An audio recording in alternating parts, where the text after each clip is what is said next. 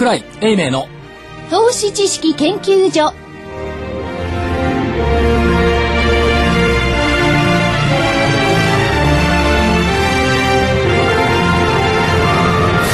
皆さんこんにちは。こんにちは。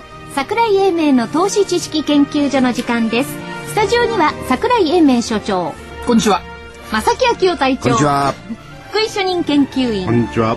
そして新人研究員の加藤真理子でお送りしますさあ今日の日経平均の大引けははい。130円99銭安の8720円飛び1銭130円99銭安の8720円飛び1銭でしたなんか一週間前は確か9000円台でいたような気がしますけど。しましたね。そうですよね。一週間前6日だか9100ら円台か、はい。あ9070円。ね、一週間は木曜日はそうね、で2週間経ったら9000円なんかはるか上で割れちゃってますよね。そうです。ええ。どうなっちゃったんです9000かね？円は岩盤かななんて思ってました。ダメでしたええ。ね。やっぱり割れてしまいましたね、まいました。はい。でもなんかこの前の木曜日の1時何分か頃、誰でしたかね、なんか9000割れないっておっしゃった方いらっしゃいましたね。いや割れないとは言ってないです。言ってないですか？うん。わ割れることが何何の意味があるっておっしゃってた方いました意意味ないですか、これ？え？いやまあ9000円割れることに意味はないけど株価が下がったことは歴然としてますよね、そうじ事実はそれだけ。うん。よくね、ただね、そうは言っても、例えば、大台代わりとかね、まあ大台でもないですけれども、例えば刻んでくるじゃないですか、500円ぐらいね。で、それがいかにも意味があるようなことを言う方多いですよね。逆にね、うん。はいそうだったら9000円割れたところでね、9000円目指すとかって言って方は確か多かったじゃないですか。はいで、固めるとかね。うんそれをどう捉えればいいんですかね。その人たちは嘘ついてたっていう話です。いやだから結論は誰にも絶対的基準がないっていうことですよね。9000円台を絶対的基準と見るのか、そういう基準じゃなくて何日線に乖離してるとか、そういうのを絶対的基準と見るのか、人によって絶対的基準が違うから、まあ一概にね9000円云々ということは言えないと思いますけどただまあ心理的な要素としてはね、それは8000台より9000円台のが買い方としてはね、心理的要素としては心強いでしょう。うん、まあ、それそれだけです。そこがね、値固めしてくれれば、なおさらね、あそうの、心強いよね。うんそもそもね、3万8915円だったから、8000とか9000がなどうたらこうたら言うことの意味は確かにないのかもしれない。だけどまあ、まあ1万円とかね、はい。そこから目指していくんであれば一律価だから、やっぱり上に向かってってくれないといけないけども、それは長期視しちゃったっていうことですよ。だからどうなんですか？例えば8500円台とかね、はい。9000円台、その500円の幅っていうのが1万円乗せるための結構大きな壁なんでしょうかね。まあなるっていうか、9000円というか9200、300円とかが重いですよね。その次は9500円のところが重い。まあ2と5と8ですけども、9295、この辺が重いから、ここ抜けてこないとその先の展望がなかなか見えてこない。外部外部環境を見てみても、なんかね、邪魔してるのばっかりでしょ。しかもね、これね、マーケットっていろんなことに期待しすぎだと思うのは、今日の日銀短観なんか、何もなかったわけでしょ。あ日銀だ日銀金融政策決定会も何もなかった。もともと何もないと思ってるんだから何もなかったで悪くはないだろうと思うのに、金融緩和があるとなんか期待する、金融緩和があったって株高になりますかどうですかって結構これ微妙ですよね。ですね。だってお金流れないんだもん、市中に。銀行に止まっちゃってて流れないから、そういう意味のないことを日銀がするのかどうかって考えると、結構そこは微妙なところは残ります。ね。はい。まあ日銀だけじゃなしにね、あの、世界各中央銀行が取ってる同じような政策になっちゃってますからね。現時点ではね。で、今日たまたまね、1時半のあの電話でもインタビューいつもやってるあ、の今日、お休み。今日いらっしゃらなかったですね。はい。そうですどうしたんですか？どうしたんですか？もっと重要なものがあった。あら、もっと重要って。もっと重要同じぐらい重要なの。いやいや、やっぱりね、はい。はい。そんなに重要なものは何ですか？120周年を迎えた会社のはい。IR ミーティングってのがあったおー。120周年、そうはないですよね。なかなかないでしょ。なかなかないですよ。ねで、野村工芸社っていう会社なんですけど、えっ、と、ダイソーディスプレイだとか、はい。万博だとかね、はいああいうものをやってる会社なんですけども、馬の足でしたっけ？馬の涙あ馬の涙涙涙社長、渡辺社長、今日面白かった。うちの会社は馬の涙から発症した会社ですからって言い始めて、すいません、馬の名前何ですかそれは？あのね、高松の歌舞伎のところに、はい。馬のね、歌舞伎があるんですけど、その馬が壊れちゃったのって。で、作る人がいなかったんで、はい。えーここの野村工芸社の初代の野村ななんとかさんという人が一晩で作ってあげて、しかも馬、馬とね、馬を弾いてる人が別れる時に、お前には俺の言葉わかんねえだろうな、別れの時に言ったらね、さあ馬の目から涙が落ちてきた。このからくり。これが野村工芸社の発祥なの。歌舞伎ですか？あの、青とかなんとかって。有名じゃないですか。あれ、あれですかあれ歌舞伎の一幕です。あ、その馬から涙が出てきた。そういうものを考えて作られた方。素晴らしいですね、野村工芸者。アイディアがね、すごいですよね。まあそれはそれとしてまあ今に至ってるんですけど、最初は菊人形店とかね、デパートに初めてサンタクロースを持っておー。あれその知らなかったそれサンタクロースは知らなかっまあ、そういう会社、これ120周年が年表にあってずーっとあるの。あ、本当だ。なんか日本の歴史のような、素ごい。晴らしいですね。で、今回はスカイツリーもね、えっとね、80億円の受注だったっすかな。単独としては過去最高。何をしてるんですか？ら、空町タウンだとか、全部これプロデュースしてる。まあ、ドーンと一緒にとかね、いうことで。えー、すごいな。博覧会とか、なんかなんかね、見てるだけでも面白いね。元気にさせる会社ですよね。でね、聞いてたらですね、で、テレ朝が六本木にあるじゃないですか。はいその1階のところに、えっと、野村クラブっていうのを作っちゃって、で、これを、いろんなね、お客さんだとか、あの、市場関係者だとか来ていただいて、おもてなしの気持ちで作ってみました。た。何使わないんですか、そこ。そう、クラブ。そこにだから120周年の展示があるの、からくりだと。か。これで、足元全部杉。ヒノキ舞台。舞台。舞台。舞台の格好にしていました。なるほど。これでめでたいから松があって、はい。黒松ね、それから竹があって、はい。梅があって、松竹梅。でその杉材は東北からもらってきた。持ってきた杉材。うん。そんなのをやってましたけどもね、体験型のデザインだ。なるほど。でおもてなしの舞台っていう発想が証券会にないじゃないですかないですね。ね？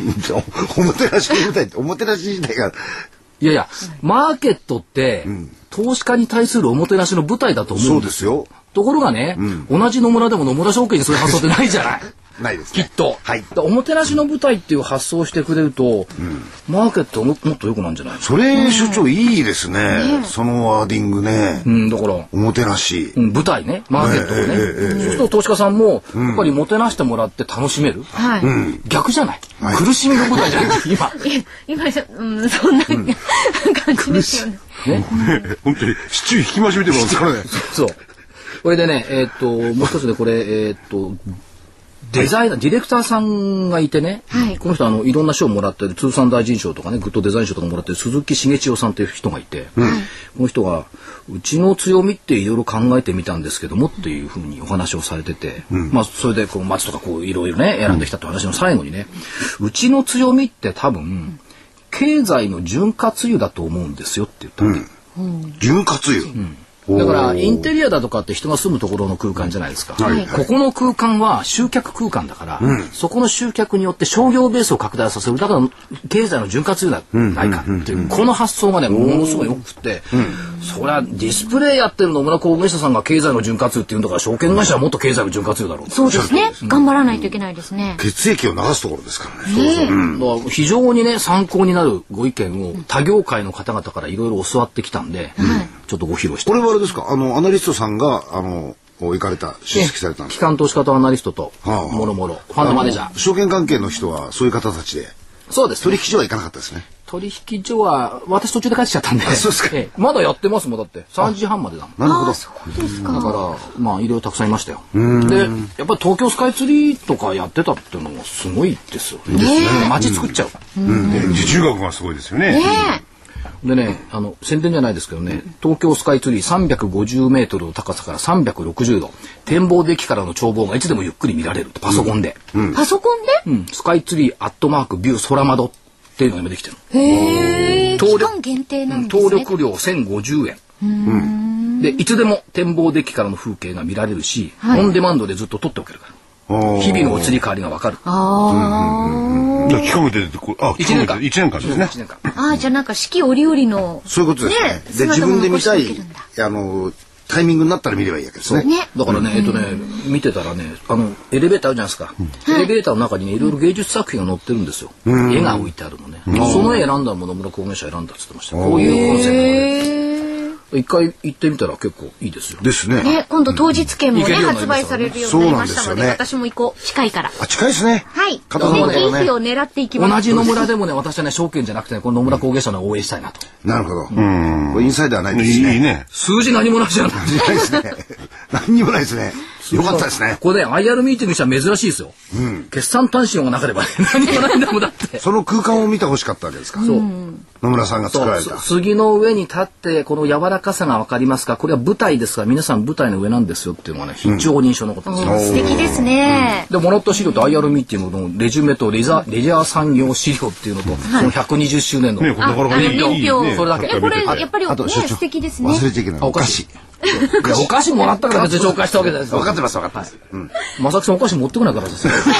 先週持ってきたじゃないですか。さあ、それで話はまた株式市場に戻ってですね。まあ、戻りましょう。金融緩和だ、うんぬんかんぬんだって話がなってて、まあ、それもちょっと遠のいてしまったと。アメリカだってそうですよね。雇用統期待値ばっかりが高いんですよ。うん。雇用統計面白くなかったですか？あ、またね、少なかったですよね。8万人？非農業部門雇用者数9万人増加予想に対して8万人増ってこれ悪いですか？悪いでしょ。悪くはないです予想よりは9万悪いです増よけどね。そこに8万人増よでかつで、6万いくつから上がってきてるんでしょ。5月がねそう6万9千人が7万7千人に増えてる。ですね。でもうまい具合に調整して4月が7万7千人から6万8千人に減ってるから通底ちゃなんだよなるほど。なるほど。ただしよく見ておきたいのは、時間当たり賃金は23ドル50セントはい。で良くなってきた、それから失業者の減は5月22万人はい。あ増減ね。増減。5月22万人増だったのは6月ね2万9千人しか失失業者増えてない。減ってる。へうんうん。失業者が、減ってるの、ですね。まあ増えてるんだけど、増え方が減ってる、そういうことですね。これ見たら、QE3 なんかあるわけないでしょ。と思いますよ。普通、うん。うん。それをね、QE3 だ QE3 だと騒ぐ方がよくわからない、まあ、いや、だからその、QE3 を導き出すための予想ですからね。でもまあだから福井さんそう見てるわけだ。そうですよああ、なるほど、なるほど。ないものねだりはやっぱり良くないんじゃないそうですねのという気はしますよね。いや、でも QE3 だってこれだけ日銀もそうですけれども、ね、市中に金が溢れてるのかどうかは別にしても、後が大変ですよね。大変ですよ。どうその金融緩和のね、ツケはどうやって直すのが正常化していくのかなって感じですねあアメリカ？いや、日本も含め日て本ね。国お札すりゃいいだけの話。いやいや、その後。吸った後。吸った後するとはいいですよね。あとはしょうがないからインフレ起こして、出飲みでもやるしかないでしょ。丸がいっぱいつくようなのに。インフレだってね、そうは簡単にいかないですよね。起きませんよ、今ね。物が動いてないですからね。うん。まあそこで言ってもしょうがないんで。いや、それよりね、今一番最大の関心事は、その、QE3 だとかその問題じゃなくって、やっぱりあの、イギリスのライブの捜査。あ出てますねあ。。なんか何をすごいですよね信用したらいいのかわかんないですよね。でしょ？はい。で、これね、やっぱね、ルールは自分たちで決めるっていうのが金融機関だったんですけど、有罪無罪は自分たちで決められなくなっちゃったっていうそうね。まあ仲間社会これごたごたになってるわけですよ。で、面白いのは、えーはい今日の日経ですよ。見てないね。金利決定に盲点ってこれ、はい記事があったんですけど、ライボは実際の取引結果ではなく主要校の自己申告申告ベースをで決めてきた。そうですね。で、ライブを取りまとめ毎日発表しているのが英国銀行協会。ロンドン市場の銀行間取引の金利を報告し、その平均値を発表している。上4項とか下4項切っちゃうね。はいはいはい。そこまではいいでしょ、で言い換えれば、各校が実際に貸し借りした金利の報告を求められているわけじゃない。ある種の想定金利を基準に決められている。そうですよね。そうです。実際の金利じゃない。で、それでも大手校だけのシンジケートローンなどの一部のプロだけが利用していたうちは問題がなかった。ところが1990年代以降、デリバティブはじめ金融技術が発達したのを機に、ライボの重要性は飛躍的に高まった。言い換えるとですね、仲間社会だけで使っていた指標を誰でも使うようになっちゃった。それも、金融ビッグバン、フリーフェアグローバルを標榜した金融ビッグバンの発祥地のロンドンでの出来事。はい。ら非常に象徴的。あの、業者間ではい債券の取引をするときなんかはは、L、ライボーですよライボー L プラスそれからナンバー T、あの、トレジャリー、はい国債ですよね。この金利をベースにはい、どのくらいの、その差がをつけられるか、期間だとか、格付けによって、そのスプレッドがある程度、こう、業者間出てくるんですよ。その時に使ってる指標なんですよね。特にね、仕組み債。ですね。デリバティブ商品の中でも仕組み債なんかの利回り決めるライボプラスなんぼっていうふうにやるんですけど、だから本当に90年代以降、ね。それまではね、それこそ中持ちがいくらとか言って、ね、やってた世界がみんな使うようになっちゃったから、あるいはそのアメリカのモゲージローンのね、金利だとか、そういうのに使えちゃったから大変なことになってる。ただし、よく考えてみるとね、似たことが日本でもあるの。うん。皆さんがとてもとても、もうこれは重大だ、重要だと思い込んでいるね。はい。寄り付き前の外国人投資家が動向。ええあ寄り付き前の外資系動向。はい。よく言いますね。1400万株売りの1500万株買い付け、えーセクターは何とかって。あれは誰も確認していない。なんですね。あれ業者の申告だもん。だって、出してた僕らが、は？そのくらいの数字か？っていう話なんですよ。じゃあ出してた僕らが、今日野村なんぼ？300万回の400万売り、じゃあ、どうですか、250万回の300万売りぐらいで申告しといてみたいなね。え、そんなもんなんですか？そんなものです。え、それ朝チェックしてるじゃないですか。だって別にいや別にそれはそれを申告しなきゃいけない義務はないんですよ。ないもん。で、うちはこんなもんですよぐらいのね、そう話で持ってくるだけだから。で、誰が、何回も言ってますけど、はい誰がね、何十万株とか何百万株とかで伝票数えんのよっていう。まあ確かにそうですよね。はい。まあ今ならパソコンがあるんで、それでわかるけど、別にそれはね、うちに来た注文だって、世の中に出せ必要ねえよって話でしょ。そうからね。通りですよ。それとね、差し値注文と成り行き注文どう区別するの、となってきたら、このね、ライボーのやつもそんなことを嘘吹いてる人もいるかもしれませんよね。だけどイギリス中央銀行の。外人の売買動向と、ほぼ違いますよね。そうそうレレベルは、レベルは違いますよ。うんレベルは違うけど、同じようなことはやっぱりここでもありますよっていう。うんあったっていうことですよね。でも外国人の販売買どこだって、それを気にしてる人がいて。そうですよねうんそれですごいで右が左だからね、がすっごい不思ですか議なのは外国人の外資系動向をね、全部集計して、外国人は解雇式長にありますとか言う人がいるわけですよ。ふざけるなって全然合ってないだろうっていうのに修正はされないの。だって寄り付きだけなんだもん。ザラバ入ってないんだもんね。ああ、寄り付き前のって言ってますもんね。そはい。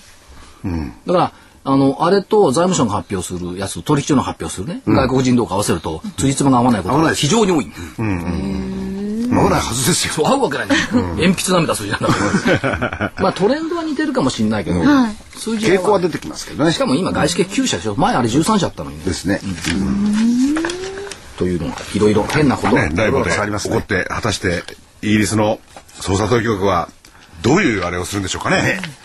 これねきっちりしてほしいね。これね意外とねイギリスいじめられてるようで見てこれイギリスの復権なんじゃないかと思ってるの。おーああ、どどういう意味ですか？金融界ってもともとロンドン主導型なんですよ。ですね。ある時期からニューヨークがなんか偉くなってきちゃってるんだけど、もう副兵として頑張ってるのはやっぱロンドンなんですよ。で、このロンドンがちょっと立場弱くなってきたんですが、ここできっちりと本当にしてロンドン主導型に持ってこうという流れなのかもしれない。これね、流れ見てると、ロンドン悪いんだけど、FRB 悪いじゃん、知ってて何もしてないじゃんっていうこの姿勢になってきてるの。ところがね、FRB も、それから連邦準備銀行も、お一緒か、何にも言わないじゃん。ガイトナーさん、もう公聴会でちゃんと喋っちゃってる。ということは、アメリカ、ロンドンの言いなりなんです、ある意味。戦う姿勢絶対ない。そうすると、ロンドンふ、昔はね、ロンドン勤務って島流しとか言われました。ね。あ、そうなんですか？そうです。ロンドンキングって何なんですかそれは？業、業界で外。資系証券会社で、一番最悪行きたくないのがロンドンの株式だったね。はい。うん。あとは、シカゴの株式か。シカゴはほとんど、まあ、シカゴ先物はいいんだけど、先物ぐらいですかロンドン行くのはね、どっちかっていうとね、あの、外資系証券にとってね、ま、どうしてなんですか？あんまりいいポジションじゃないですよね。まだね、あの、西海岸のモゲージのがいいですよ。はるかに、全然違いますよもね。はるかにいいです。いやーボボコボコ儲かったでしょうからね。すっ飛んだけどね。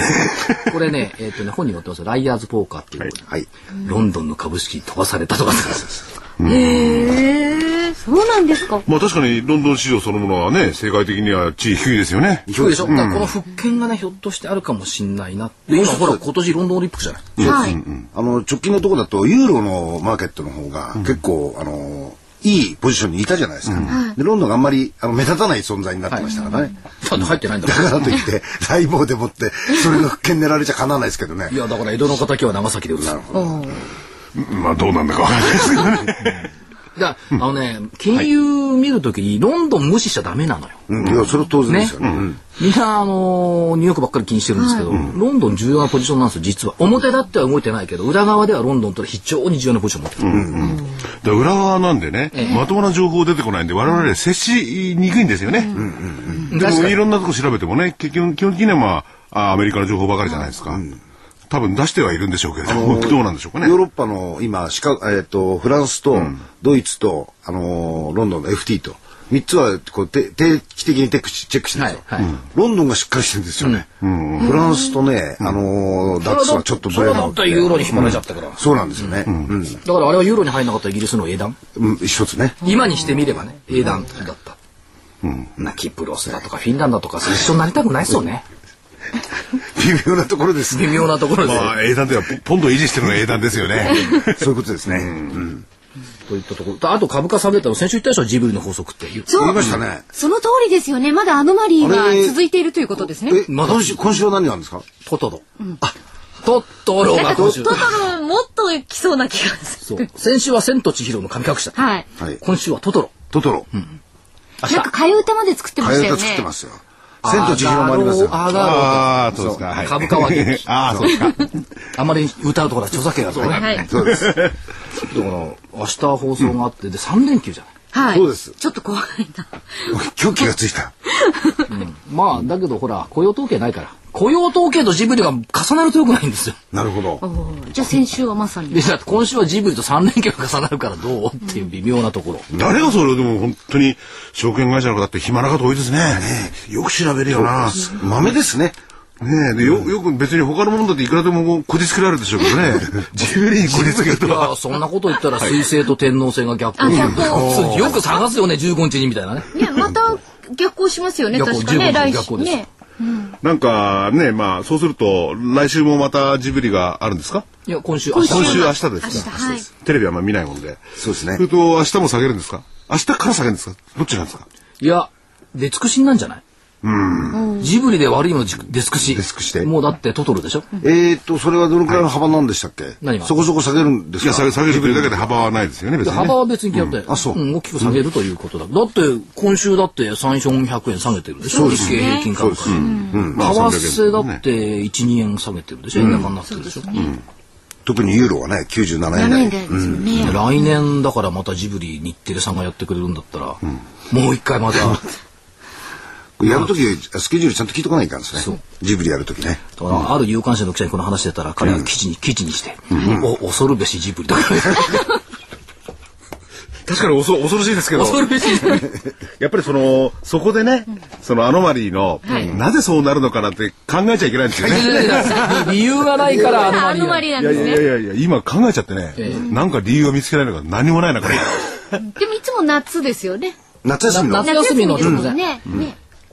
あれと隣のトトロってだけどいいいい作品ですよ。本当。いい作品。大好きいやだから、あえて考えればね、その夏休みもうこのぐらいから外人だとバケーションに入ったりなんかそう考える人がいるからね、ちょうどこの時期はね、やる気ないんですよ。なるほど。暑くなってきそう、たし別にジジブリであろうが、な何ぶりであろうがね。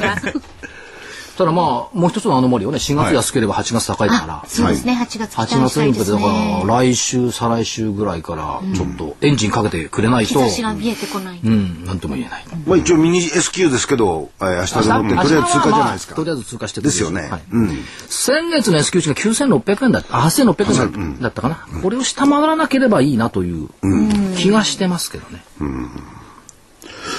ねえ上に行ってくれればとも思うんですけれども、今日の安値がえー9えー8700丸9円。丸9ですよね。割れそうなところまで割れそうなところまで行ってですね。はい。うん。行ったんですけどね、いやだから本当にね、あれですね、えー次にヨルベとなるところの QE3 はちょっと先なんでね、はい。何を上がるための材料として持ってきたらいいのかなって感じはしちゃうんですよね。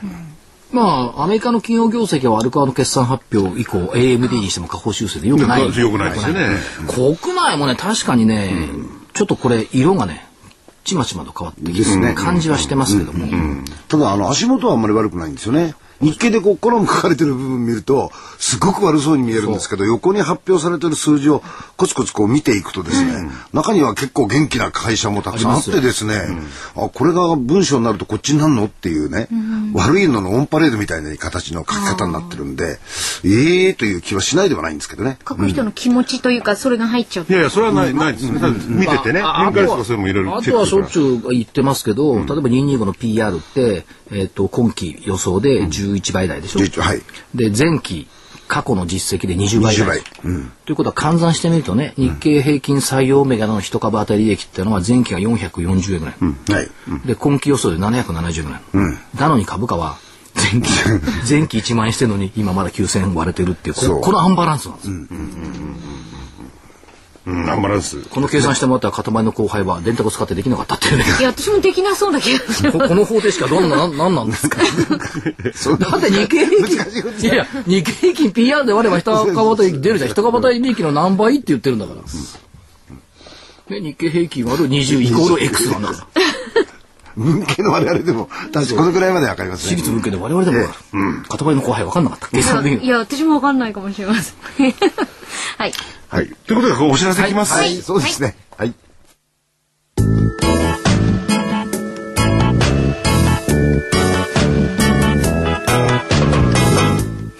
ここでラジオ日経の好評 DVD のお知らせです桜井英明の投資知識研究所 DVD は毎月投資に必要な知識や実際の投資に役立つノウハウをお届けしています。この DVD は毎月テーマを選び桜井さん自身が実践で学んだ投資に勝てそうなノウハウや内外の投資家の動向さらにアノマリーなどに関しても丁寧に説明しています。桜井英明の投資知識研究所 DVD1 本のお値段は8400円。送料500円をいただきます。また徳間書店の大岩川源太さんの投資カレンダー実践塾 DVD も毎月発行しています。来たる月の投資戦略をどうすればいいか。投資カレンダーに基づいて大岩川源太さんが分かりやすく解説します。投資カレンダー実践塾 DVD お値段は1本7350円。送料は500円です。桜井さんの DVD 健太さんの DVD お求めは東京03-3583-8300 03-3583-8300ラジオ日経事業部まで。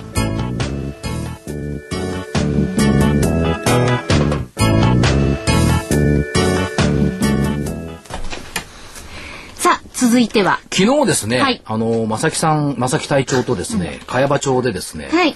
えーまあ、セミナーいつもやってるんですけどもその終わった後に恒例なんですけど個人投資家さんたちと定例のね初期払いと忘年会っていうのやってるの。ああ今回初期払い。今回初期払い、はい。で正木さんも参加してもらったんですけど朝電話かかってきたんですよ。桜井さんから。で、今日夕方、空いてる時間ある。って。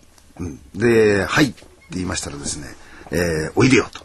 あ、イエス。じゃあどういうことなんだかわかんないですけど、とりあえず参加します。そしたら初期払いだったんですよ。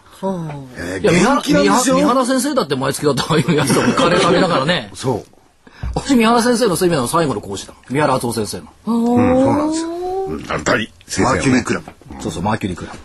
それで、まあ、元気なと個人投資家さんたちで、い、いつも、あのーネクタイをね、私、頂戴するんですよ。はいなメッセージ性のあるネクタイですね何もいいことしてあげてるわけではないのに、毎毎年とか半年後でもらうんですけども、えーっと、一昨年の冬もらったネクタイ、はい。赤い色の、はい。柄が牛。あはい。これはブルマイルだ。で去年の夏もらったのが、黄色い字に、フクロこのね、コメントはきつかった。桜井さん、フクロウは知恵の象徴ですかって言われて、俺そんなバカだったかなと思って。いやそういう意味じゃないですよ。ね黄色地のフクロウ。はいで、去年の年末、これ塊も知ってると思います。はいピンクのネクタイでウサギが寝てるのよ。昼ね。うん。で、去年ウサギ年だったのね。ウサギが走らなかった。すごい、あれですね。すんごいウィットなの。で、ウィットだと思いますね。昨日頂戴したのははい、水色の字。水色。水色はい爽やかですね夏ですから。うんいや、そうなんだけど、水色ってまあ青青っぽいから、はいベアマインドなんですよね。ああそっかで、柄。はい犬がね、重量上げる重いバーベルを持ち上げようとして、持ち上がらないのがね、持ち上がらないんですか？ね、まさきさん見た？可ょ愛いんですよ。本当に。でもだけど腰が伸びてね、素敵ですよね大変そうなんだ。ロロンドンオリンピック近いからはいって言って、その心ははい上根が重い。あ私たちの気持ちです。ブルーで上根が重い。その割には元気に飲んでましたね。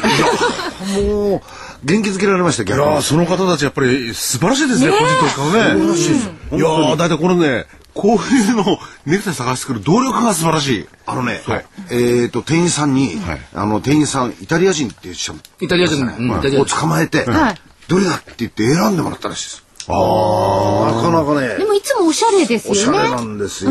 だからって我々ね、だからって我々あのリスナーの皆さんに何を請求してるわけでもないですよね。福井さんだけじゃないですか。何を福井さん言い出すいやでもすごいですねこういうのね。すごい。で、おまけが一個あってね。これ胸のスカーフですって言われたんだっけあ。あ、でもあんまりチーフ入れてないですよね。チあチーフですって言われて、それ僕絶対似合わないと思いますって言ったら、まあ開けてみてくださいって。うん。開けたらね、5色の蛍光ペンだった。いつも入ってる。よく見てらっしゃるんですよ。いや皆さんいや本当に。で昔はねほらあの証券マンはねみんなポケットに。赤鉛筆とかね。赤鉛筆がバーッと入ってああ、そうなんです。いやでもこの今の厳しい相場の中ではいこういうウィットに富んだですねいろいろできるって。素晴らしい投資家さん。素晴らしいですよ、ね。本当に。あの、元気があって、めちゃくちゃ皆さん陽気でですね、マーケットがこういう状況でも、全くその、めげてない。儲けです素晴からしいですよ。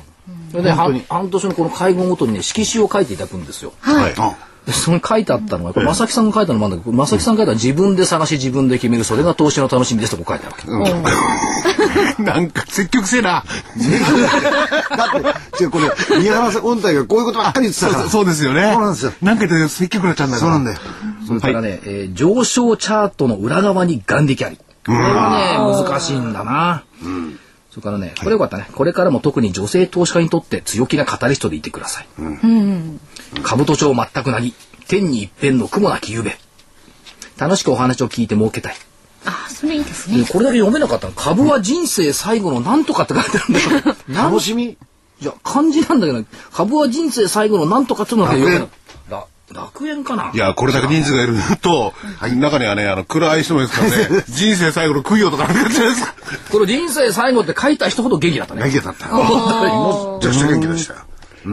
まあそう楽しくやっていただいてね、えーこういうようなウィットに富んだ一言でも皆さん考えていただけるとね、あの、所長がね、あのー終わりの頃ね、こういうものを皆さんやられた方がいいですよねっていうふうにおっしゃって、まさに個人の投資家さんがきちっとこう集まったり、い、ろんな話がその聞けるような機会、はいこういうのやっぱりやるべきですよねっていう話をしてね、うん、これはなかなかね、三原先生の教えを地でいけてるかなと、まあいうのを桜井さんと二人で最後の感じながら年ですからね、。それぐらいやんないとね。ねただね、多くの人は見ると有料セミナーが多いのよ。そうなんですこれ無料セミナーだから誰でも参加できるんだよ。そうなんですよねい。やそれは無料が基本ですよ、あそうですね。はい DVD 売ってんじゃん。あれはね、DVD の代金がかかるんですよ。読んできた。そそれちょっとじゃあちょっと売る売るためにまたお知らせに行きますんで、すいません。はい。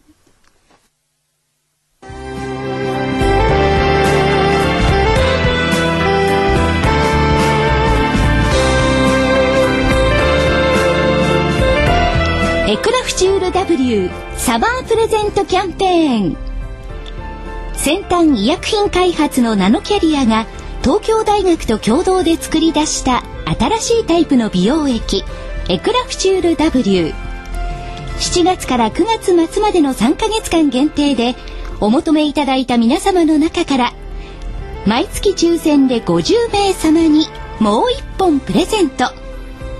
さらに期間内にお求めいただいた皆様全員に1000円相当のサンプルを2本差し上げます。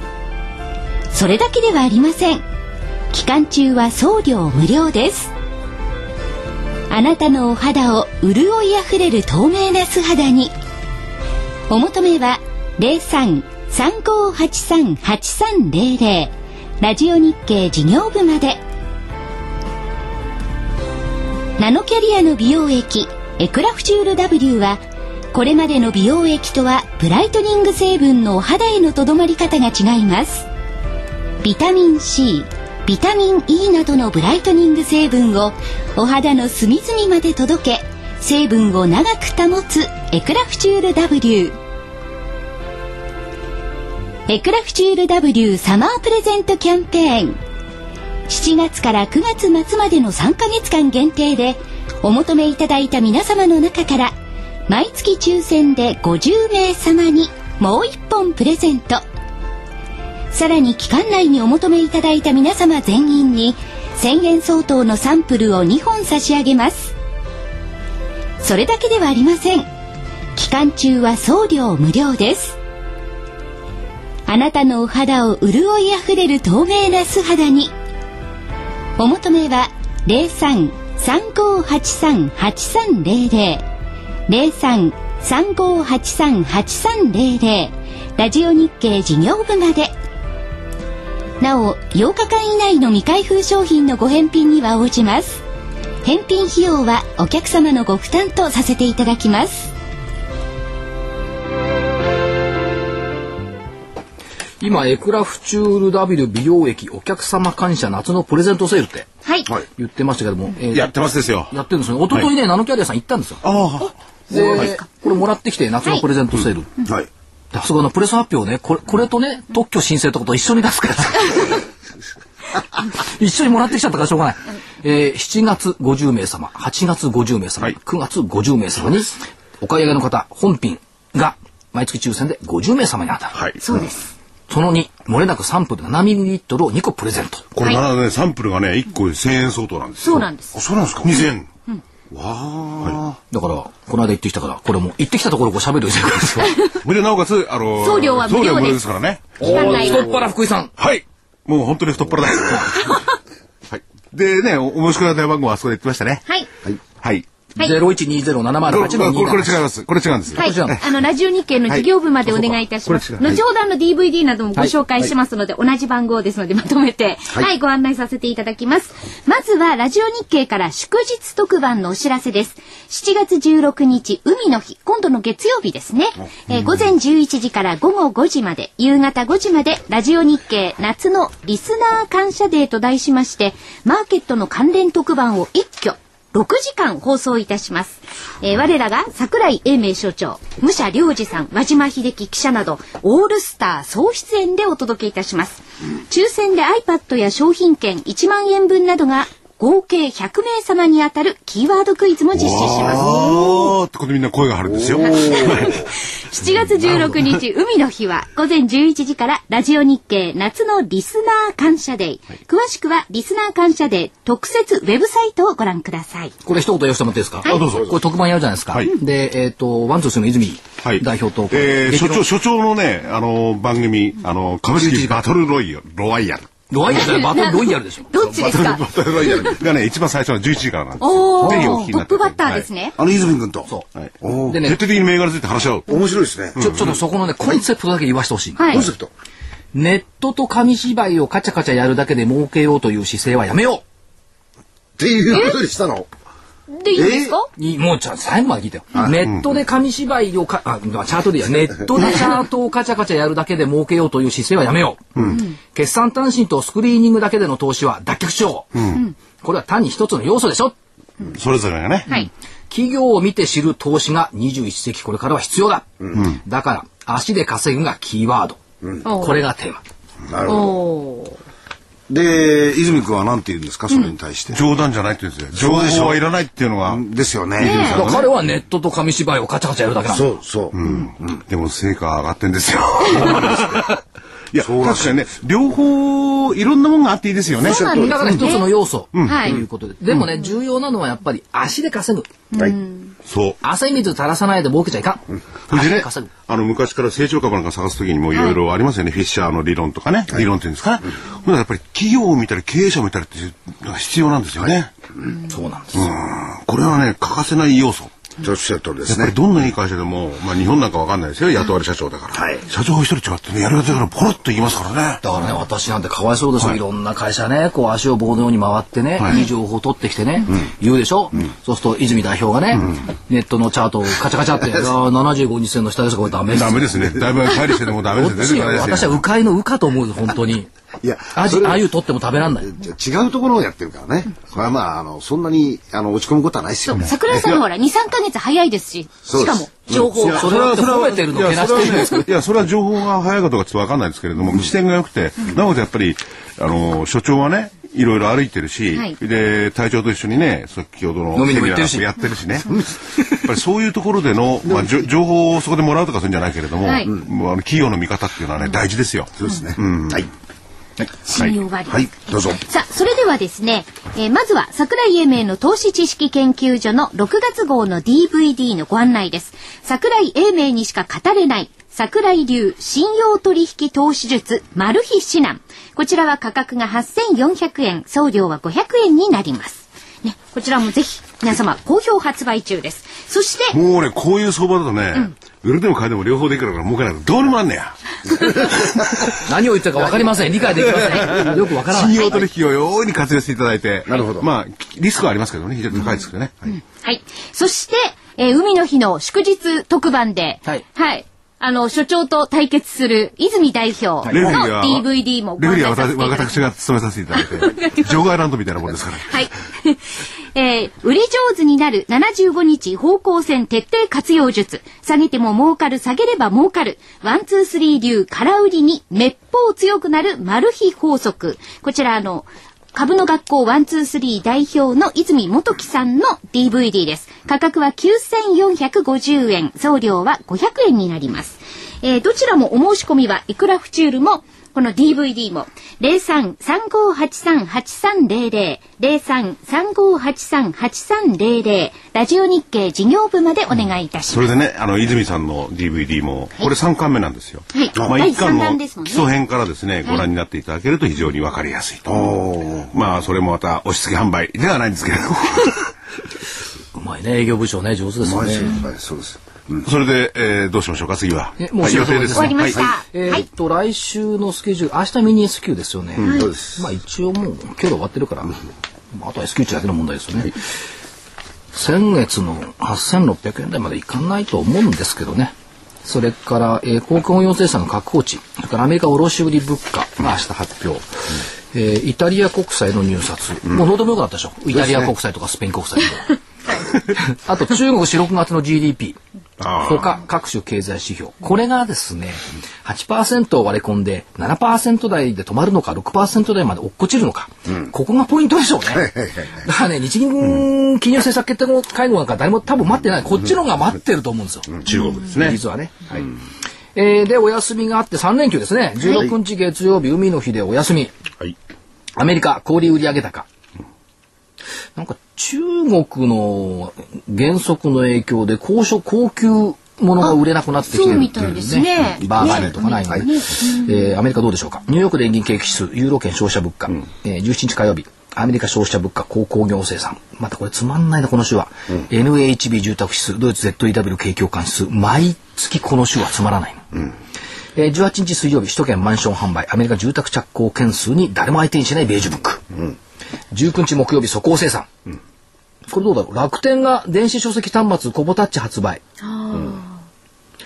今週論、イギリスで航空ショーがありますよって言ったら、えーボーイングが、えっ、と、787だったっけ、受注が多くって、で、えっ、と、昨日チタンの銘柄なんか上がったでしょ？ありましたね。でそういう意味に海外での見本市とかね、やっぱり影響してくるっていうのを覚えておいた方がいいですよね。それから19日木曜日、アメリカの中古住宅販売、えー BB レシオ。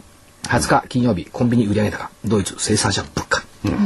というようなところで、大したものないんです。まあねまあアメリカの不動産系と、あの、小売系のところの指標が出てくる。うんちょっとあれは米住宅着工件数ですか？はいこの辺ぐらいですかね。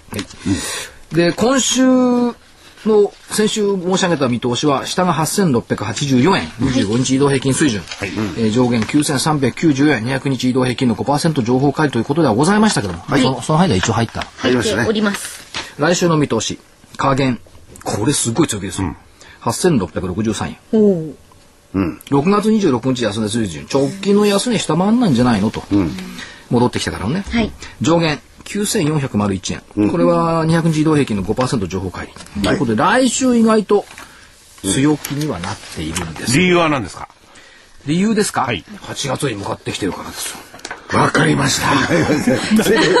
で、13日にジブリも終わるしね。いやそれは。いいのあとねでもね、はい。でもね7月2日の終わりね、月足基準が9000飛び飛び3円なんですよ、で今月陽線になるかどうかは微妙なんですけども、今のところ陰線ですけどもね、9000飛び飛び3円を上回るかどうかって言ったことの方が今月はこの紙芝居上は大事なのかなと、それから6月29日先月の最終日の終値は9000飛び飛び6円ですから、その意味では9000の節目っていうのはね単に心理的な節だけなくって、あの節目の節目なん。なるほど。節目の節って変だけど。で、25日移動平均線、これまで上向いてますよね、昨日段階で。8785円。75日移動平均、下向きで9095円。これまだ下向いてるんです。で、こいつもやっぱり9100円レベル。で、今、株価的には、えっ、と、25日の8785と75日の9095の間のレンジで動いてる。というふうな捉え方ですよね。で、問題は200日移動平均線、微妙に下向いた、30銭ぐらい。8094円。全然まだ下の方ではありますけどね。あ、9090円か、200日は。ん ?200 日8090 8090円。円か、8090円。というところで、まあ狭いレンジで動き。で、これが飛べない市場なのか、ジャンプの前の仕組みなのかっていうと、ジャンプの前の仕組みじゃないのという気がしないでもないですね。明日、売買エネルギー、これで、明日、まあ S q 一応あるんですけど、1兆円2日続けて超えてこれるようだったら、ちょっとエネルギー夏、夏前から変わってきたのかなと。今日も1兆円超えてるんですよね。超えてますね。はい。9日ぶりだったかな、超えてましたからね。だからこのね、下げでね、まあ、売買エネルギーが出てきてると、拾った人はいいかもしれないわけですね。何言ってんですか、買い戻しかもしれない。あ、それはありますね。それはあるな。どうもね、一方通行でね、か買いっていう概念だ、としたらね、ジャンプの前の、えー、なんていうの、すくみ？っていうのはまあ、こう、ジャンプ、ホッよプして、こうね、かがむわけですよね。ジャンプしないで逃げちゃうんじゃないですか。そそのまま。そのまま。いや、オタマジャクシももう買えるようになってんだからジャンプしますよ。時期的にね。それはね、最近気がついたの。値上がり上位銘柄とか、よく見てるとね、売買最低単位の金額が少ない。低低い低い。3万円とか5万円。まあ、あるいは10万円ぐらいまでで買える銘柄っていうのが、やっぱりね、値上がり上に入ってきてる。ここがね、個人、これは機関投資家じゃないんですよ。個人投資家が相場で戦っている証拠は、この値上がり上に売買代金の安い銘柄が入ってきてる。ここが証拠なの。例えばヤフーって2万6千で買えるの。はいはいはい。一株単位だから一株単位ね。かつて1万、1億140万円もしたのそんなにしたんですか？そうですよ。それが今2万6千で買う。だからね、売買最低単位っていうファクターは、銘柄選ぶときに必要になってくるとでもそれって絶対そうですよ。絶対そうでしょ、いや、この株買おうかなと思ったら、でも、最低、だから金本買おうと思ったら90万円ぐらいそうですね。だってやっぱり計算しますもん。ね、100株とか1000株とか、まあ単位があるので、こう計算して、うん、ちょっと無理、予算外みたいな。でも、定定位の株を買えば安く買えますから。そうは、そういうわけじゃないですよね。だって、定位とは限らないんうん、ですよ。限らないですよね。300円の株で100株単位だったら、決して定位じゃない。そうです。それでも3万円ですよ。だから、エイジじゃなんかそうですね。300円台で100株単位。そういう昔の相場とお投資家がちょっと変わってきたんでしょうかね。要するにか、あれですね、FX 感覚でやる人が増えてきたのかな。どうなんでしょう。乗り、乗り降り、飛び降りじゃない、そうあるわけじゃないですよね。ちょっとどういうあれなのかな？まあ、だからやっぱり、あの、少額からね、投資をする人たちが増えてきてる。っていうことだと思うんですよね。大きなリスクではなくて小さなリスクを分散していくっていうことなんじゃないのかと。そういう気がしますね。アメリカでよく国債とかそういうのを子供にやるっていうけど、このぐらいの額でね、お小遣い。ほら、それはやるよなんて。そしたら父ちゃんやめてくれよなんて。言われたりして。まあそんなことを言いながらも、もう時間もうそろそろ。はい、はい、あと1分半ぐらいです。まあね、株式相場は世相の鏡です。そんなこと言ってると怒られそうですけど、世相の鏡っていうことをやっぱり認識して、えー今世の中でどんなことが起きてるのその反応はどこに出てくるのっていうのが如実に現れてるのが株式相場だから、そういうアンテナもやっぱり張ることが必要じゃないですか。どういう、じゃあ、世相なんですかね。今、今はね、みんながリスクを取らない世相。取りたくないです。それからどういう業種が儲かってるのっていうとやっぱ内需系の小売専門店なんかも儲かってますから、そういったところをやっぱり足で稼いで見ていく。それから騙されちゃいけないのはこれ JP モルガンという有名なおっちゃんがね、あのあの、悪徳 JP モルガンが言った言葉、すごいこと言います。ね。いやもう本当なんいや、本当ね。人間は物事に対して常に2つの二つの理由をつけると。一つはまことしやかな理由、もう一つは本当の理由、あのケチの JP モルガンが意味軸も言ってるんだから、これが今マーケットしだしてる。まことしやかな理由に騙されない、はい。本当の理由を探し出しましょう、それ考えると寝れなくなっちゃって、まことしやかな理由か。だから、なんとなくね、まことしやかな理由か、本当の理由か、そう、わからないのが困るんですよね。ねいや本当っぽい姿をしてまことしやかなのが例えばヨーロッパなのなるほど。で本当かと疑われつつ、本当なのがライボの操作ですなるほど。そういう見方が必要なんじゃないでしょうか。誰が一番悪くて誰が一番儲けてるんだってそこを考えて。よ、JP モルガン、いいこと言いますね。ということで今日は終わりですね。はい、さようなら。さよなら。さよなら。